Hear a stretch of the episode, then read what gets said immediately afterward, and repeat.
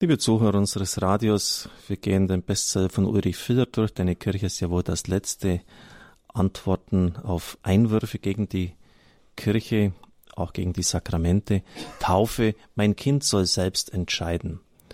Was heißt Erziehung? Nach dem Brockhaus ist es, Zitat, die im praktischen Umgang durch Einwirkung, Übung und Gewöhnung innere Formung des Charakters. Zitat Ende.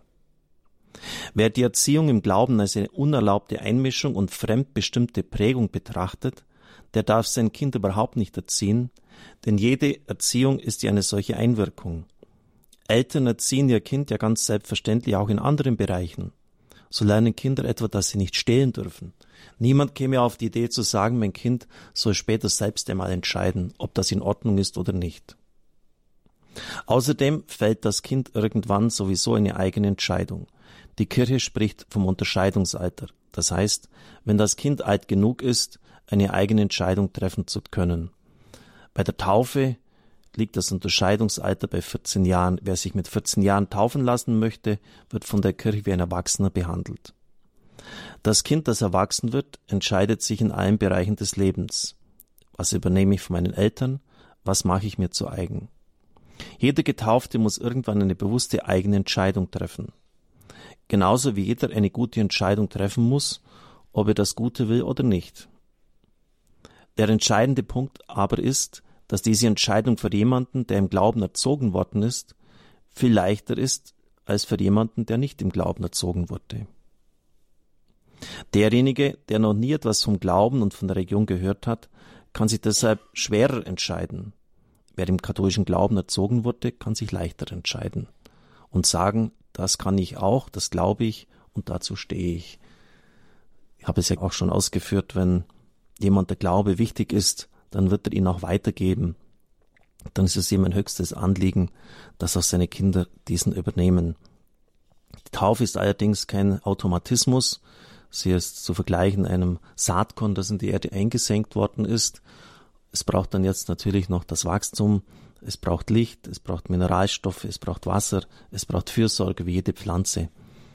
Und deshalb darf es nicht sein, dass man jetzt meint, die Taufe allein macht schon. Und eine Taufe kann eigentlich nur verantwortet gespendet werden, wenn auch einigermaßen Voraussetzungen gegeben sind, dass das Glaubensleben später kultiviert und entfaltet wird. Und deshalb schreibt auch Ulrich Filler, wer sein Kind taufen lässt, übernimmt auch die Verpflichtung, es im Glauben zu erziehen. Wer sein Kind nicht taufen lässt, damit es sich später selbst entscheiden kann, übernimmt diese Verpflichtung nicht und müsste konsequenterweise bereit sein, sein Kind in diesem wichtigen Bereich des Lebens nicht zu erziehen. Das ist aber praktisch nur denkbar, wenn der Glaube im Alltag der Eltern überhaupt keine Rolle spielt. Soweit einmal die Ausführungen von Ulrich Filler zu diesem Punkt. Dann die Sonntagsmesse. Ich erinnere mich, dass da vor vielen Jahren das immer auch ein großer Diskussionspunkt war, auch heute wahrscheinlich noch. Irgendwann, wenn die Kinder Eltern werden, gibt's da immer Zoff. Meine Schulkameraden gehen auch nicht. Warum muss ich immer am Sonntag in die Kirche gehen? Das gibt's in fast jeder Familie, diese Diskussion. Und dann, ich kann im Wald viel besser beten, ich brauche keine Messe, das hört man oft. Und dann hat jemand gesagt, aber ich bin am Sonntagvormittag auch spazieren gegangen im Wald, aber ich habe die Christgänger, die eigentlich in der Kirche sein müssten, überhaupt nicht angetroffen dort. Außerdem sage ich dann immer, wenn Sie im Wald viel besser beten können, dann lassen Sie sich bitte schon auch vom Jäger beerdigen. Wir leben in einer individualistischen Zeit. Der Einzelne will frei und unverwechselbar die eigene Existenz planen und gestalten. Normen der Gemeinschaft, ihre Ansprüche und Wünsche scheinen eher ein lästiges Übel zu sein, dass man sich, soweit es geht, vom Leib hält. Kein Wunder, dass eine solche Zeit auch die Religion weitgehend zur Privatsache erklärt hat. Noch mehr gilt dies für die religiösen Lebensvollzüge. Man spricht so heute oft von einer neuen Aktualität der Religion, doch diese spielt sich nicht mehr im Rahmen fester Institutionen und ihrer Vorgaben ab.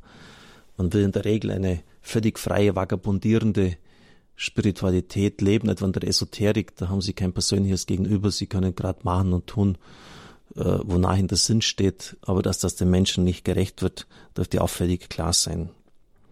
Auf dem großen Markt der religiösen Möglichkeiten ist die Kirche nur noch ein Anbieter unter vielen anderen. Jeder Einzelne nimmt sich selbst das Recht zu entscheiden, welche ihrer Weisungen er noch befolgen will. Die alte Ausflucht abständiger Christen, dass man doch auch im Wald beten könne, ist längst für die große Mehrheit zur Charakterisierung des religiösen Verhaltens geworden. Ob, wann und wie ich bete, geht nur mich selbst und niemand anderen etwas an. Die Kirche dagegen hält an der Sonntagspflicht fest. Das können Sie übrigens auch im Gotteslob nachlesen. Es ist eines der fünf Kirchengebote, neben dem, dass man auch die Fasten- und Abstinenztag halten sollte, dass man wenigstens einmal im Jahr zur Kommunion und zur Beichte gehen sollte. Am Sonntag und an anderen gebotenen Feiertagen sind die Gläubigen zur Teilnahme an der Messopfer verpflichtet. So formuliert es unmissverständlich das geltende Kirchenrecht. Warum ist die Sonntagsmesse so wichtig? Natürlich kann ich auch im Wald beten. Ein Spaziergang durch Gottes herrliche Natur vermag mir in der Größe und in der Schönheit der Schöpfung etwas von der Größe und Schönheit des Schöpfers zu zeigen. Und nicht nur im Wald, auch zu Hause soll mein stilles Kämmerlein ein Ort des Gebetes sein. Jesus verurteilt jene, die sich öffentlich wichtig machen mit ihrem Gebet und fordert uns auf, im Verborgenen zu beten.